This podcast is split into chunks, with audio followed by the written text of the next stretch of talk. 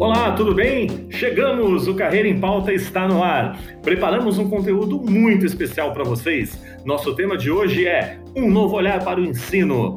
Nossa convidada, a professora Tatiana Pita, traz nesse episódio informações importantes sobre o cenário escolar atual. As adaptações nos modelos de ensino por conta da pandemia, os desafios das aulas remotas e suas falhas, as dificuldades de alunos, pais, professores, gestores e todo o corpo escolar, mas também as soluções práticas para driblar todas essas mudanças. Fiquem conectados com a gente, Carreira em Pautas. Muito conteúdo bom para conferir, compartilhar e agregar na sua construção de carreira. Além disso, você pode ouvir o nosso podcast onde, quando e como quiser. Carreira em Pauta é só sucesso. Estão prontos? Com vocês, professora Tatiana.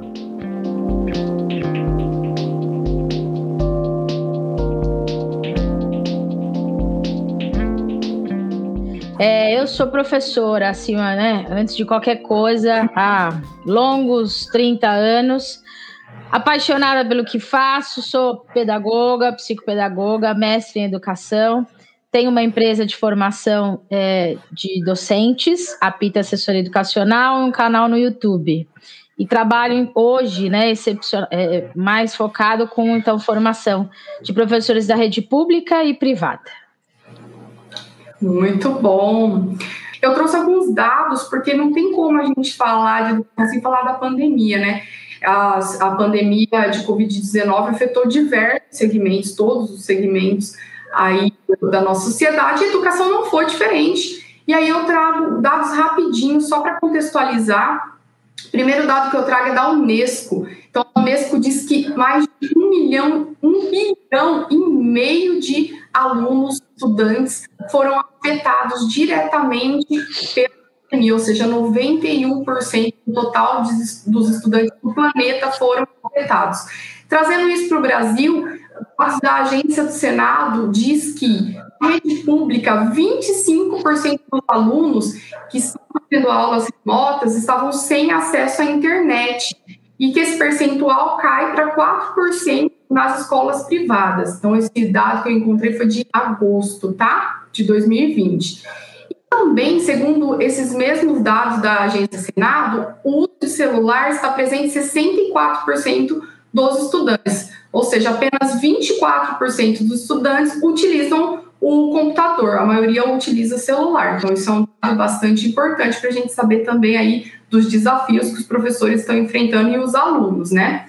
E da Fundação e do Itaú Social diz que, é, também é uma pesquisa que foi feita no final do ano passado, que a motivação dos estudantes caiu de 46% em maio para 54% em setembro de alunos desmotivados nos estudos. Então, a gente sabe que muitos desafios de adaptação, de rotina, é, essa transformação toda, agora também o desafio de retomada da presencialidade. E aí, eu gostaria de conversar um pouco com a Tatiana e perguntar, Tati, como está esse processo, você que lida com os professores, com os gestores, nos seus treinamentos, qual é a dificuldade de entender, por exemplo, a diferença entre o ensino remoto, híbrido e EAD, né? Como que ficou isso na cabeça é, dos professores e dos gestores nesse período? Bom, Giane, primeiro os dados que você traz são muito importantes, principalmente para a gente é, ter em mente a função da data de hoje. Né? Hoje não é dia de comemorar, é dia de pensar sobre, definir metas, avançar cada vez mais. Né? Sabemos que é só pela educação que a gente realmente é, transforma é, as pessoas, como já dizia Paulo Freire, para a gente conseguir transformar o mundo é, em que a gente vive. O mundo que hoje é, va, corre né, a passos largos na, na transformação, nas exigências, nas competências. E no meio de toda essa transformação que o novo século já trazia, você bem diz, a gente é atropelado, porque acho que não tem outro termo, né? Por uma pandemia. Uma pandemia que traz é, muitas coisas a serem é, entendidas quando a gente fala sobre educação. Não foi só o setor da educação, obviamente, que foi modificado, a gente sabe disso, mas esse, obviamente, é o que trabalhamos diretamente. Uh, então, é, é importante que a gente esclareça algumas coisas para que a gente possa pensar a, me, a curto, médio e longo prazo, né? É, quer dizer, neste momento, pós-pandemia e futuramente para onde vai essa nova escola. Então, a primeira coisa importante é entender é, as relações que se estabelecem aqui em relação a uh, mudança de, de hábitos. Então, olha, estamos aqui, eu estou aqui no meu escritório, não estou aí num auditório com vocês. Isso faz com que vocês entrem na minha casa. Então, essa, essa, essa isso torna isso pessoal. Isso vale para o meu trabalho, eu, se eu tivesse filhos, talvez eles pudessem estar andando por aqui. Vale para animais de estimação, vale para emoções, vale para compartilhar espaços, vale para ter ou não aparelhos. Isto é, isto são os professores, os gestores, as famílias, os alunos. Num Brasil que tem muitas realidades e que a gente não pode generalizar. Há lugares que foram muito bem com tudo, há lugares que a gente sabe que o acesso é zero. Uh, não era um problema de agora, a pandemia botou luz nisso. Então, sempre que a gente falar de mudanças, metodologias, ensino híbrido, é importante que a gente entenda o que é a pandemia, que são sempre ações emergenciais, e o que é que a gente está vivendo para então definir metas para frente. Sendo assim, acho que o primeiro ponto, como você disse, é a gente entender todos esses termos que foram surgindo no meio da pandemia. Então, é, muita, nunca se falou tanto a palavra ensino híbrido. Ah, estamos praticando ensino híbrido, estamos fazendo ensino híbrido. Não. Neste momento da pandemia, nós não estamos fazendo, é, é, praticando, esse, é, é, colocando em prática abordagem híbrida.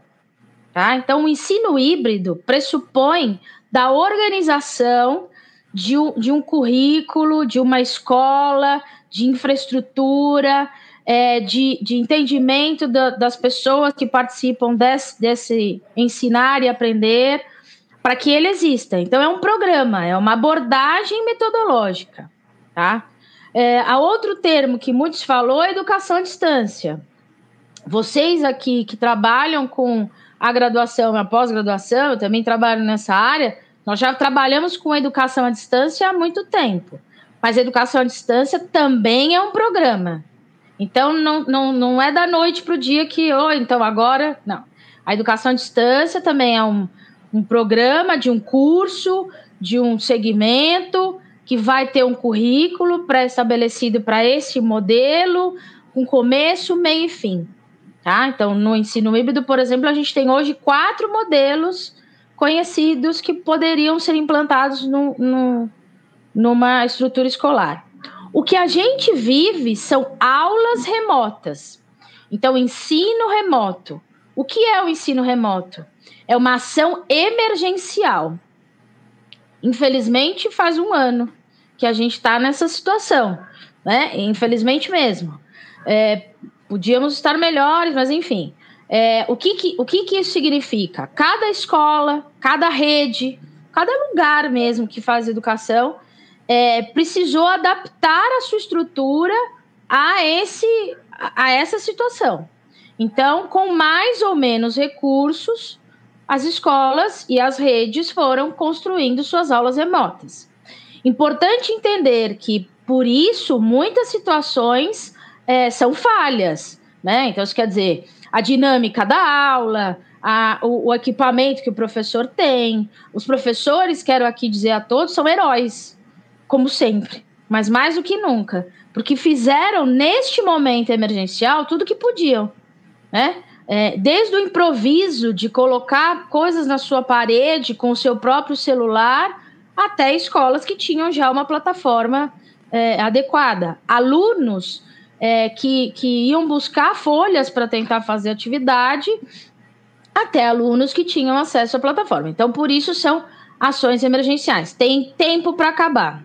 Não sabemos quando, mas tem um uhum. tempo para acabar, tá? Importante, este momento remoto nos ajudou a acelerar o entendimento sobre a importância das metodologias ativas, do maior conhecimento sobre o que é ensino híbrido, do entendimento de ocupar vários espaços de aprendizagem. Então, isso é legal. Pegarmos esse, todo, toda essa vivência para melhor nos instrumentalizarmos, para aí definirmos metas a médio e longo prazo. Tá? Então, acho que esse, esse primeiro entendimento é interessante. É, professora.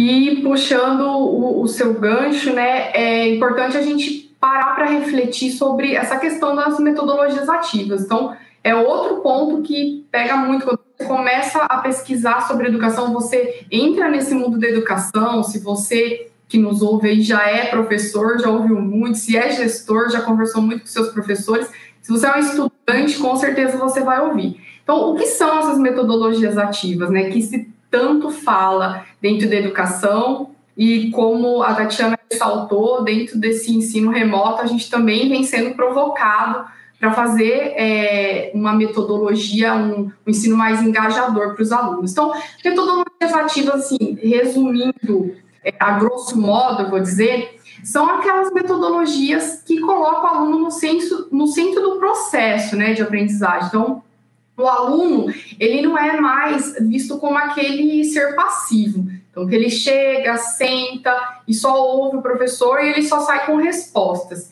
Então, quando o aluno ele é colocado como protagonista né, do seu processo de aprendizagem, aí sim nós estamos falando de uma metodologia é, ativa. E eu acho que é importante quando a gente fala em metodologias ativas, eu, eu trabalhei muito, trabalho há mais de 20 anos com educação, trabalhei muito com ensino fundamental 2, principalmente ensino médio, bastante com adolescentes. É, também trabalhei com educação profissional, jovem, jovens aprendizes. Quando a gente fala em colocar o aluno no centro do processo, a gente sempre se depara com os desafios, né? Não é fácil, não foi fácil para mim, não deve ser fácil para vocês que estão nos ouvindo. Até quero que vocês comentem aí como que é a experiência de vocês não deixe de comentar com as metodologias ativas durante a nossa fala aqui, colocando a hashtag sorteio também, tá? Então, quando a gente coloca esse aluno para ser protagonista, será que ele está pronto? Então, a gente precisa pensar o seguinte: as metodologias é, tradicionais que a gente fala, aquela aula mais expositiva, mais tradicional, para começar, acho que a maioria de nós, nós fomos educados dessa forma, né? A nossa escola era dessa forma. E ela, por muito tempo, assim, vou fazer um distanciamento histórico, por muito tempo, ela foi importante. Então, dentro de uma história, a metodologia tradicional, ela também teve sua importância. Que tipo de sujeito nós queríamos formar, né? Então, a gente queria formar sujeitos de um determinado perfil e que essas metodologias serviram. E a gente precisa refletir hoje qual é o perfil, quais são as competências e habilidades que nós queremos formar hoje que tipo de sujeito a gente precisa formar. Então, hoje a gente está num mundo totalmente diferente, que a gente precisa de pessoas cooperativas, dinâmicas, é, que saibam é, ter autonomia, automotivação, que tenham criticidade, raciocínio lógico, enfim. É uma série de, de competências e habilidades que a gente precisa desenvolver. Então, quando a gente fala em metodologias ativas, é para tentar provocar essa transformação no, nos nossos alunos, nos sujeitos, né? Só que assim, não é um, um, processo fácil. Então, o que, que a gente precisa levar em conta também, né?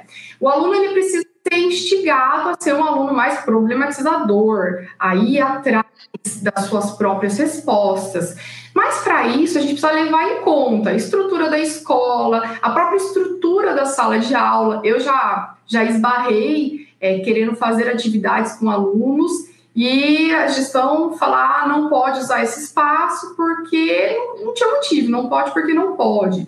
Ou então, disponibilização das carteiras, ou acesso ao computador, a própria cultura das, da escola, né? Será que a gente tem esse incentivo? É, gestores, os colegas de trabalho e a família. Então, a família também, dentro do processo de metodologia ativa, ela precisa estar conscientizada né, de qual é esse processo. Por que, que o meu filho vai para a escola e ele não vai ficar só sentado esperando o professor falar, ele vai fazer projeto, ele vai fazer pesquisa, ele vai ser provocado a pensar, a refletir. É, eu gostaria que vocês comentassem se vocês já passaram por isso, mas eu trabalhei muitos anos é, por projetos.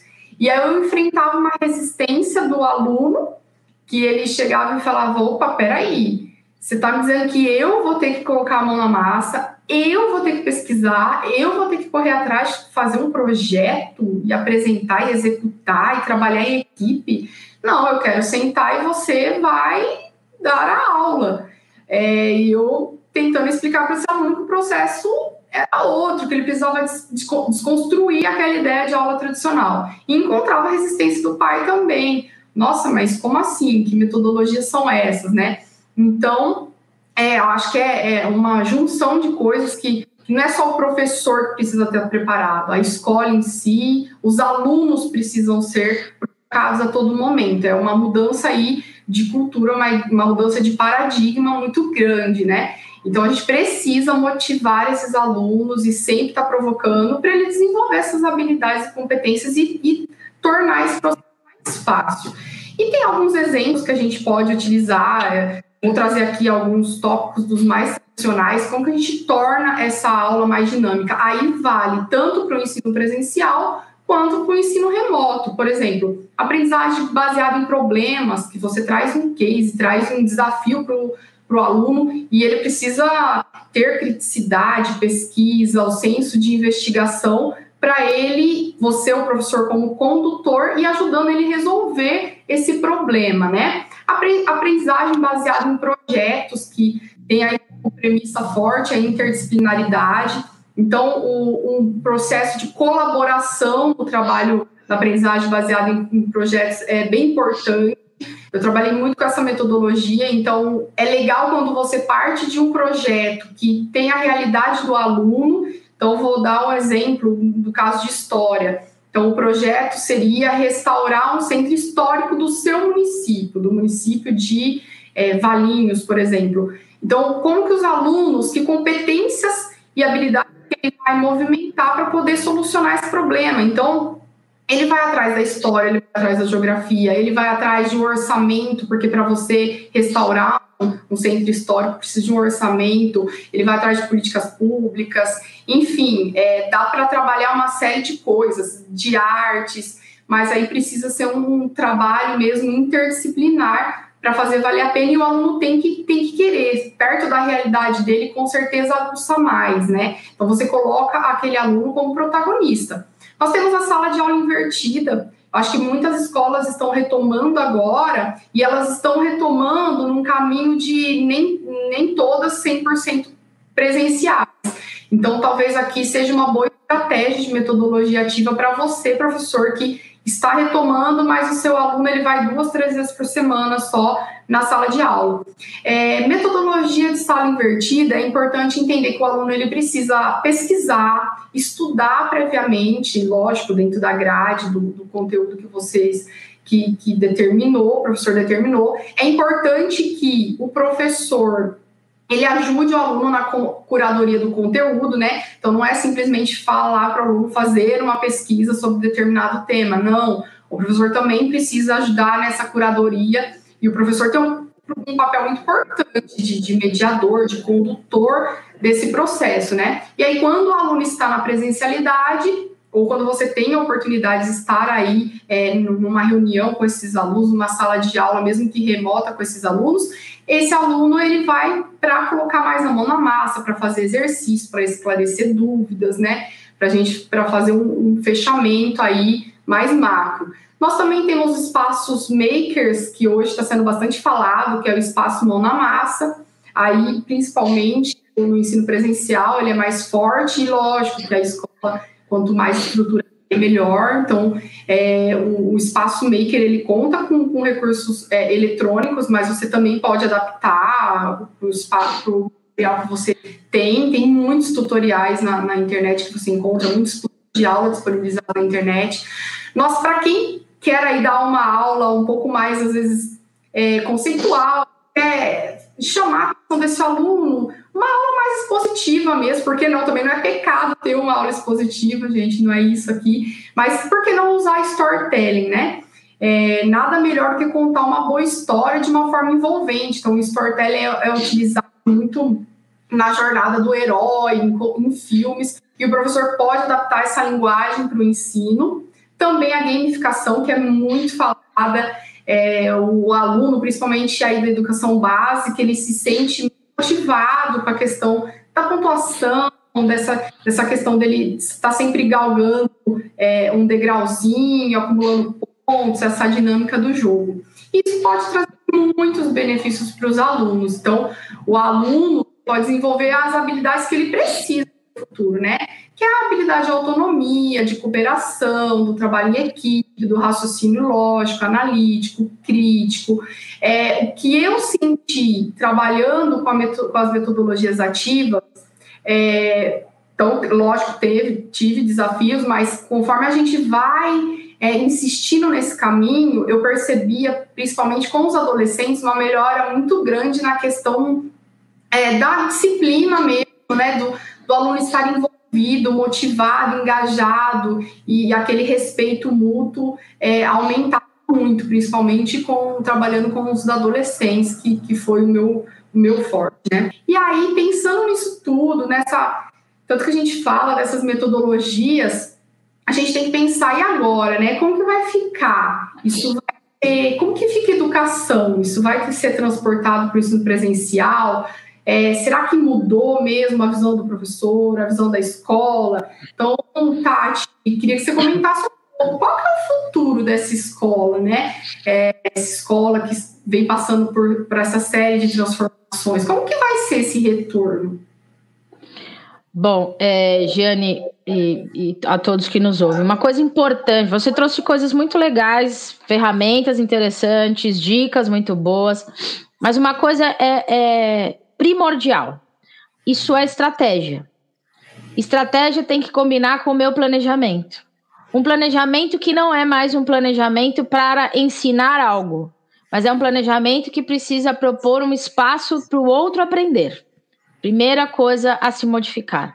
Né? Então, uh, nós já estávamos em processo. Eu escuto, às vezes, algumas pessoas dizendo: ah, quando formos para o normal, quando a escola voltar, quando voltarmos a essa escola, existe uma, uma ideia de voltar a este ambiente é, é, que era o ambiente, que é o ambiente que todos nós, e quando eu digo todos nós, é toda a comunidade escolar, famílias, é, é, famílias, é, alunos, professores, gestores, que, te, que, que compartilham desse espaço. É, não, não tem essa. Não, a gente não vai para essa normalidade, quer dizer, para esse espaço comum, justamente porque nós já estávamos num processo de transformação. Então, eu vou, eu vou voltar duas casinhas para a gente entender para onde nós vamos. Quando a gente é, começa esse novo século, Uh, a gente deixa o outro com o Pierre Levy falando para a gente sobre cybercultura, sobre mudanças é, de comportamento, é, sobre um futuro incerto, né? É, de um, de um para pessoas, nós imigrantes digitais, completamente formados num espaço em que tudo precisava estar na sua caixa e na sua normalidade e, e para onde vamos, está tudo definido. Então eu, eu vou nascer, crescer, estudar, arrumar um trabalho, ter uma casa, uma família, um labrador e, e vou ficar ali para sempre. Né? Então a gente tinha uma coisa de estabilidade. Um roteiro, uh, este, né? Exatamente, um roteiro a ser seguido. Esse novo século vem e diz pra gente: olha, não tem um roteiro. Eu não sei o que seu filho vai ser no futuro, eu não sei o que vai ser no futuro. A gente tem uma incerteza climática, a gente tem uma incerteza é, é, profissional, a gente tem movimentos acontecendo de formas diferentes, e a gente tem, obviamente, uma geração nostálgica, porque é um começo de um século. Daqui a pouco, essa conversa toda também já não tem mais, não faz mais sentido. Mas ainda nesse comecinho, sim. Né? Então, num começo de transformação, quer dizer, é, eu não preciso mais ir à escola para você me ensinar alguma coisa. Mas eu preciso ir à escola porque é um ambiente que vai me formar de modo integral. Eu não vou à escola para é, é, aprender a fazer coisas. Eu vou à escola para a, é, ganha, é, aprender um, um conjunto de habilidades que incluem conceitos, processos e atitudes para alguma coisa a competência 1 da BNCC: conhecimento eu, eu, eu vejo que já foi estudado, feito, entendo para, para novas transformações, para novas construções, para novas possibilidades. Eu preciso ir a um espaço de aprendizagem em que eu faça parte desse espaço, né? Em que eu não simplesmente escute. Isto não é simples, isto é mudança de hábito. Por isso a gente não é da noite para o dia que entende ou assimila tudo isso. A própria ideia de ensino híbrido, ele propõe que, dentre os espaços de aprendizagem que eu posso ocupar, sendo que um deles é o espaço virtual, né? Uh, exista uma mescla de ações do sujeito que aprende. Ora individual, ora de modo coletivo, ora é, é, eu e, e, e, uma plataforma, ora eu e um, um museu, ora. Mas em espaços de aprendizagem que tenham é, por trás ações pedagógicas planejadas por alguém, nós professores. Professores que agora precisam ter, é, talvez escutem isso, ou papo para outro dia, o entendimento de um planejamento reverso que começa por onde eu quero que você chegue. Quando acabar esse encontro, o que, que eu quero? O que, que eu espero de vocês? Quando eu, quando eu colocar os meus alunos para fazer essa aula invertida, o que, que eu estou observando? O que, que eu desejo? O que, que eu estou avaliando? Uma avaliação que constrói um processo e não mais uma rotina de eu ensino, você faz e ao final de um período lá longe, eu avalio se você entendeu aquilo que eu falei. Não. Eu preciso, ao longo da sua formação, de modo integrado e interdisciplinar, observar o que você está aprendendo passo a passo. E não só eu, você comigo, juntos. Isto é mudança de uma estrutura, de uma função do espaço escolar. Então, não é para onde vamos pós-pandemia, é aonde estamos caminhando desde que começamos essas novas, é, é, esse novo espaço é, de, de competências, de redes, de, de comércios, de relações, de tudo. É, o que acontece é que a pandemia atropelou esse processo. E ela carregou de emoções, como eu disse lá no princípio, este processo. Porque uma coisa é eu estar aqui com vocês, porque nós decidimos que esse encontro ia ser virtual. Outra coisa é eu estar aqui porque eu não tenho opção de sair daqui. Então, isso acarreta em mim emoções é, ruins, inclusive. Existe uma coisa de que eu não vou até a Giane porque hoje eu quero falar com ela por telefone, e é uma coisa eu não vou até a Giane porque eu tenho medo de me contaminar e tenho uma família, tenho uma série é, é, de coisas a, a, se fazer, tá? Então, isso é importante para gente, a gente entender, é, para a gente não misturar esses sentimentos. É, a gente vai, a gente precisa, antes de mais nada, compreender essa nova função escolar. Então, uma escola que precisa perguntar mais do que responder, uma escola que propõe espaços variados de aprendizagem que tenham lógica, que combinem com essas estratégias que eu escolhi, que são ativas, para desenvolver as habilidades que eu desejo. Conteúdo, eu não vou à escola para fazer checklist de conteúdos. Conteúdos são ferramentas que auxiliam no desenvolvimento dessas habilidades, que também combinam com esta estratégia, que também tem esse olhar avaliativo. Eu, então, como professor, preciso, antes de mais nada, é, e, e eu me incluo nisso, como a professora que começou lá há 30 anos, aos 16 anos, ó, que velha, lá no século passado, é, é, quem fez, não sei se alguém é novo igual eu aqui no chat, se tiver, fala. É, é, que fez magistério, que tinha pasta e que repetia a aula do Iapoque ao Chuí todo ano, e de repente eu agora tenho. Então eu aprendi maneiras para ensinar, e agora eu preciso ser um professor que precisa pensar em como o outro aprende. Então, outro ponto importante: aquela aula de desenvolvimento infantil ou do desenvolvimento da compreensão do sujeito, entender a taxonomia de Bloom, entender Piaget, entender Vygotsky não é à toa. A, a, o nosso trabalho ele precisa é, pa, entender de, da, da ideia da neurociência, porque eu preciso entender essa pessoa que está aí. É, se, se a Giane não aprender, eu não cumpri minha tarefa. Então, quais são as maneiras? Como é que eu organizo esses espaços em prol? O que, que eu quero reforçar também? Um cuidado importante. Não adianta eu saber fazer a estratégia. Então, vou lá fazer o curso do Canvas, que é ótimo, inclusive, mas vão. Mas o que eu quero é que a gente entenda que tem um passo antes. Não adianta se eu não mudar o meu comportamento frente ao outro, frente ao aprender do outro. Eu não posso ter um aluno que seja é, é, ativo, que seja protagonista, se eu não permito isso. Se eu não, se eu não consigo perceber isso, então há uma mudança também do nosso papel. Mas não pode ser uma mudança solitária. É muito ruim botar essa, essa mochila, essa carga toda na mochila do professor. É uma mudança da gestão escolar, da coordenação, dos professores, das famílias, dos alunos. Quando a Giane falou, o aluno do ensino médio tem dificuldade em trabalhar em equipe, é porque ele não aprendeu a vida inteira.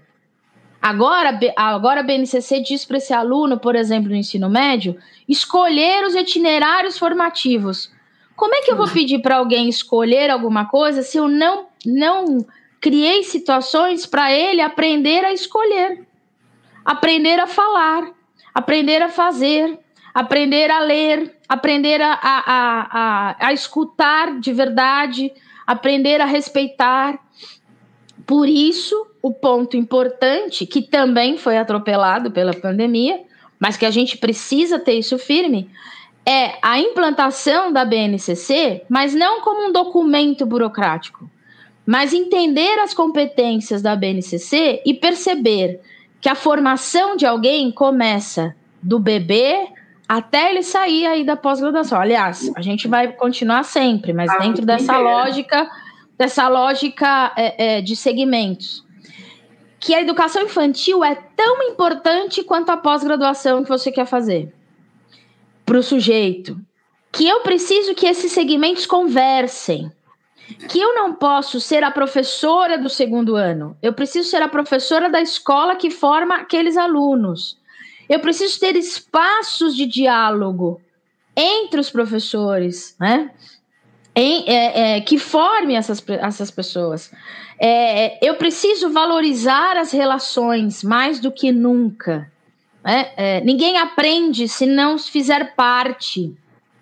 Uh, a gente tem a exclusão dentro de ambientes, eu, não, eu tenho que tentar evitar isso. Então, assim, o professor tem que se sentir acolhido, as famílias, os alunos. Então, acolher pessoas, ter uma escuta ativa. A gente precisa aprender a fazer registros, registros, observações, diálogos dessas observações, experimentos, entendimentos, acertos, erros. E por falar em erro, o erro a, a, citou a aprendizagem baseada em problemas, né? Uma das metodologias ativas. O erro faz parte do aprender. O erro no espaço escolar foi sempre muito ruim. O erro é positivo. A gente se permitiu errar aqui. Ih, peraí, que botão eu aperto aqui? Tudo bem. Né? A gente entendeu isso. O erro, ele precisa ser analisado, estudado, discutido. Então, a, a planejar o tempo, planejar o espaço de aula, planejar é, a integração de todas essas conversas e principalmente essa interdisciplinaridade é, presente. Mas isso só acontece se a gente tiver algumas ações, isso é importante, tá?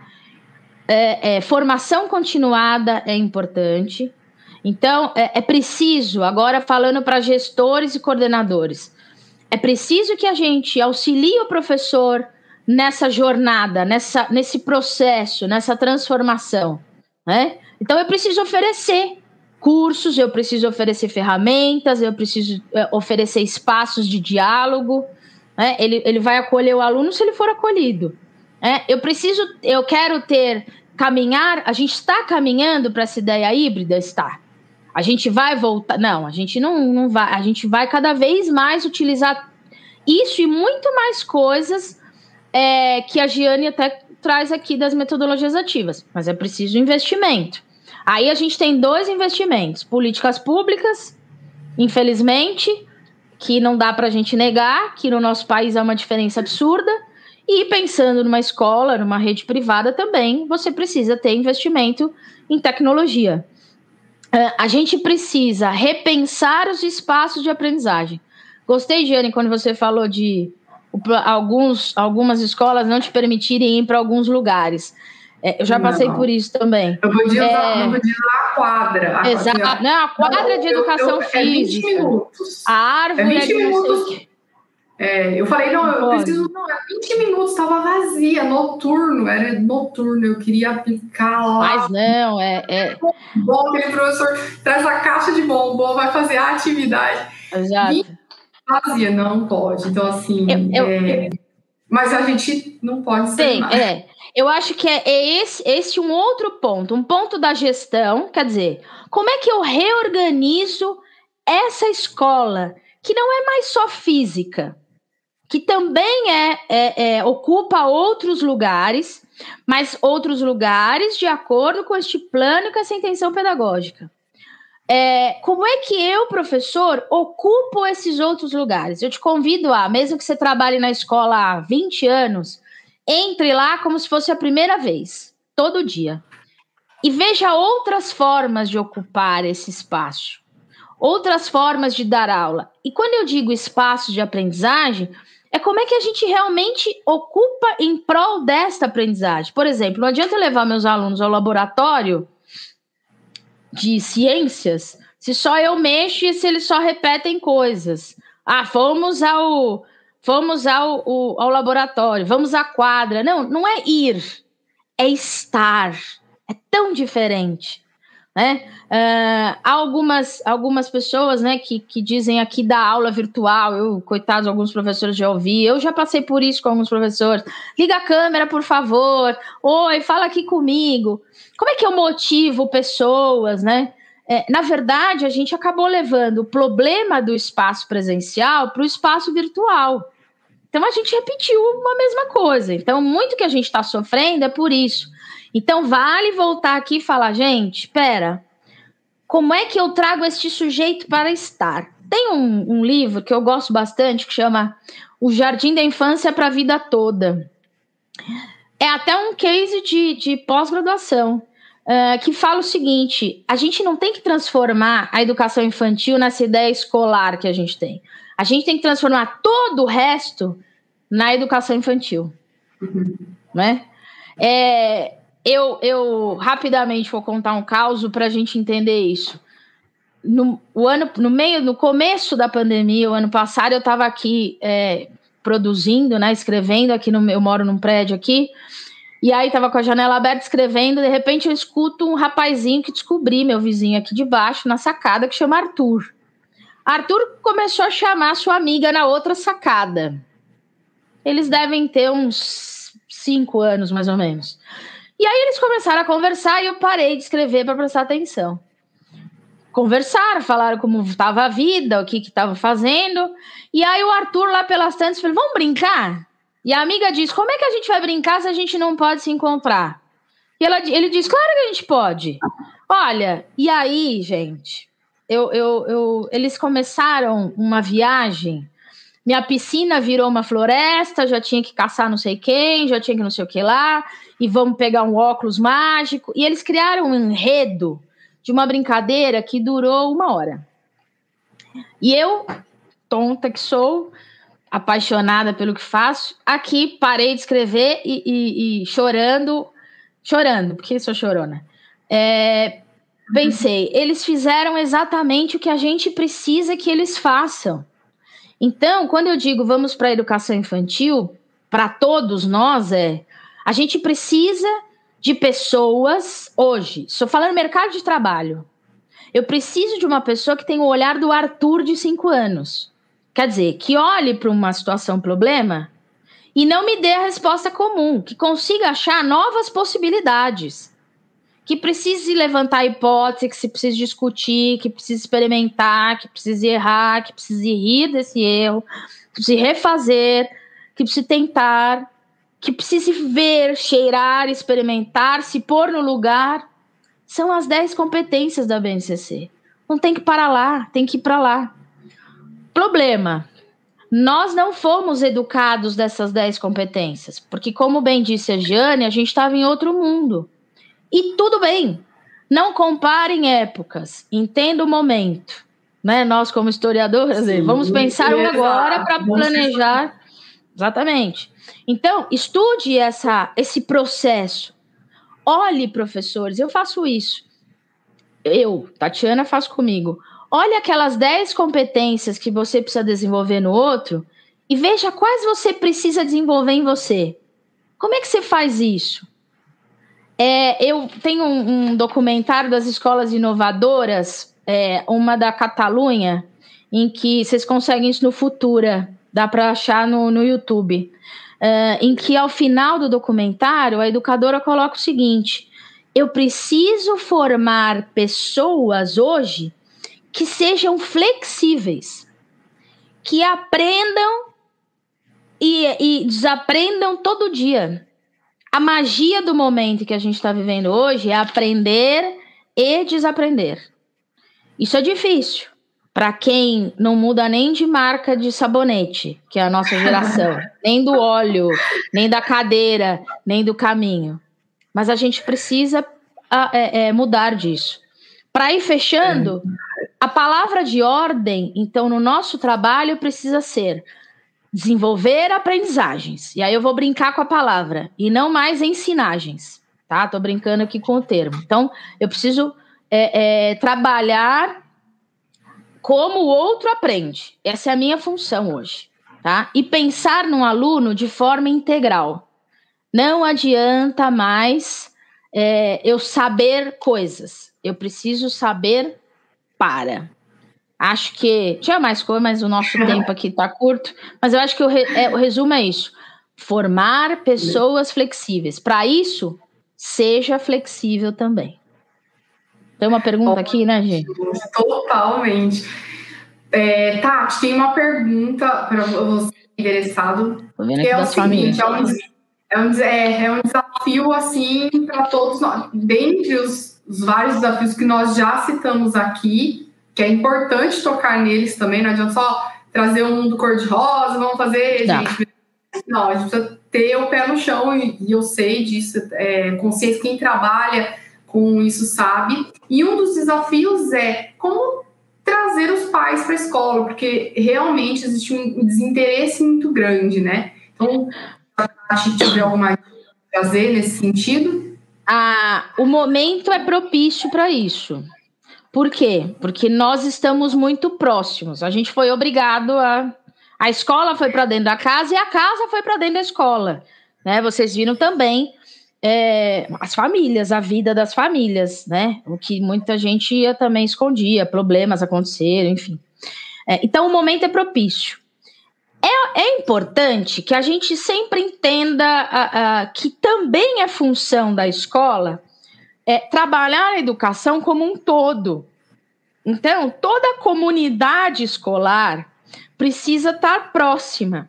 Vejam que os grandes cases de sucesso de escolas ou de segmentos pelo mundo, ou mesmo aqui no Brasil, tem projetos que integram a família. Tá? Mas a gente precisa tentar fazer essa integração não de uma maneira é, ostensiva ou na ideia de que, olha, é só na hora da tragédia. Então, Giane, vem aqui que seu filho tirou zero, ou no dia da reunião, ou no dia da festinha, e agora não tem festinha, enfim. A gente precisa também promover, da mesma forma que preciso ter esse protagonismo desse aluno, também das famílias. Então, uma das coisas, por exemplo, que eu desenvolvo em muitas escolas é um projeto que a gente chama de Escola da Família. Então, eu faço formação para as famílias. Temas todos, de todos os tipos. Então, isso ajuda também ao professor. Então, por exemplo, você trouxe um. as escolas precisam implantar metodologia ativa, mas o pai quer que o menino faça a cartilha do caminho suave. E aí? É um choque. Ele é de outro mundo, assim como eu. Quem explica isso para os pais? Então, trabalhar a formação continuada também das famílias. Isso pode ser por palestras, pode ser num blog, isso pode ser um podcast, isso pode ser por meio da, da divulgação de portfólios, né? Trazer as famílias também para decisões, para situações, né? Uh, da escola. Eu, quando era, quando era professora dos piticos, uma coisa que eu sempre fazia no começo era tentar, era fazer uma anamnese da profissão da família de todo mundo. Então, é, é, era aula de matemática, eu chamava o, o pai do Joãozinho se ele podia vir lá ajudar um negócio numa planilha, a mãe da Pedro, a avó da Maria para contar história. Então, a gente envolver as pessoas nisso. Mas, então, com bons projetos é uma boa, um bom caminho. Evitar é, chamar a família só no dia do problema não deixar o problema crescer, ó, pegou fogo. Isso aí, então, onde, onde eu estava que isso não aconteceu. Mais diálogo, né, com eles e uh, esse, essa formação também por meio de jornais, de blogs, de formação, enfim. A gente não traz as famílias todas, tá? Então, esse sonho que a gente tem, ah, vem todo mundo. Ah, mas eu, a família do Pedro que eu queria que viesse, não vem. Então, você quer que a família do Pedro venha para você falar do Pedro, mas traz primeiro a família do Pedro para entender a dinâmica da escola e de como tudo isso ajuda o Pedro. Da mesma forma que a gente está perdido, o outro também às vezes está, né? Principalmente as questões familiares hoje. É, não, não queiram uma família feliz da estrela, ela nunca existiu e nunca vai existir. Não diga as famílias estão desestruturadas. Pense, são modelos diferentes de famílias. Isso inclui a sua. A gente não mora em Marte, vem dar aula e depois volta. E olha e diz: olha essas famílias. Essa família é a sua também. Essa vida também é a sua. Então, também olhar o outro com essa forma mais, é, é, mais é, é de mais empatia. Entender que a gente assumiu um papel de cuidar do, do dá algo precioso da Giane, por exemplo. Eu sou professora da filha do filho, nem sei se você tem, Giane, então fiquei falando, compartilhando o, o que é precioso. Mas é, eu sei que tem, e sei porque trabalho com, com isso. Sei que tem famílias que, às vezes, de escola privada, que são resistentes, que esnobam. É, agora a gente está vivendo a questão de volta para a escola porque a gente não quer mais ficar com os filhos. Isso também é um ponto para pensar a médio e longo prazo. Por exemplo, o segmento que mais perdeu alunos foi a educação infantil na pandemia. Isto, hum, além de todas as crises, obviamente, também nos deixa uma luzinha, um alerta de que ainda não se entende a função do espaço da educação infantil. Ainda se acha que a educação infantil é só para cuidar da criança e brincar. Então, brincar, brinca em casa, não precisa da escola. Tá? Então, é um alerta para a gente pensar: opa, e se a gente começasse, a gente precisa ensinar a comunidade escolar qual é a função da educação infantil, que historicamente era mesmo espaço para guardar criança. A escola era um espaço para deixar. Então, que tal a gente mudar isso? É também um trabalho de formiguinha, mas é necessário. Explicar para o outro: oi, a escola mudou, a escola é para isso o trabalho, a formação do seu filho é nosso. É usar o termo nosso, nossa responsabilidade, nossa função, nossa tarefa, nosso projeto, nosso nosso trabalho. Acho que isso ajuda, dá uma ajuda, né? Certamente, professora. Tati, queria te agradecer imensamente. Foi muito bom te ouvir. É, esse trabalho todo que você desenvolve com as escolas, com os professores, gestores e família é muito importante. Então, pode deixar o seu recado final aqui para os nossos ouvintes. Uh, quero reforçar o, os, o meu agradecimento a todos os professores que estão aí de, na frente, que estão na lida, que estão dando aulas remotas, metade presencial, metade é, é, pela plataforma, que estão arriscando a vida, que estão que não pararam, porque a escola e esses professores não pararam. Parabéns, professores. É, é, é isso que faz a gente acreditar. A gente. É, eu, eu, acho que professor não é uma, não gosto desse termo meio missão, né? Meio, mas sim uma questão de, de amor e de empatia pelo próximo. Então, mostraram cada vez mais isso. Mas precisamos ser valorizados. Então, que hoje seja mais uma bandeira. E que, por fim, a, a grande a grande sacada, eu acho que a grande mensagem para onde vamos é termos coragem e termos é, é, é, é sermos a disponibilidade da mudança. Então que estejamos todos disponíveis. E essa disponibilidade vem de podermos errar, de podermos trocar, de podermos estudar juntos, de podermos analisar, né? É, cada um do cada um dentro da sua realidade. Isso é indispensável. Juntos nós somos mais fortes. A gente pede um mundo hoje que saiba trabalhar em equipe, que saiba trabalhar juntos, que a gente possa trocar sempre. Tá? Então eu acho que é isso, que a, sejamos tão flexíveis quanto as crianças que a gente quer é, que sejam flexíveis, tá? Quero aproveitar, é, deixar meus contatos para vocês. Eu tenho um canal no YouTube que chama Pita Educacional. Então, se vocês quiserem, vai lá no canal do YouTube, tem bastante palestras, tem informação, tem lives com um monte de gente boa e tem contação de história, porque eu conto história também. Tem indicação de literatura. Tem minhas redes sociais no Face e no Instagram, que tá aí o arroba Pita Assessoria Educacional. Eu estou à disposição de todos vocês sempre que precisarem. Muito obrigada, sucesso a todos e a gente vai sair dessa, sem dúvida. Obrigada.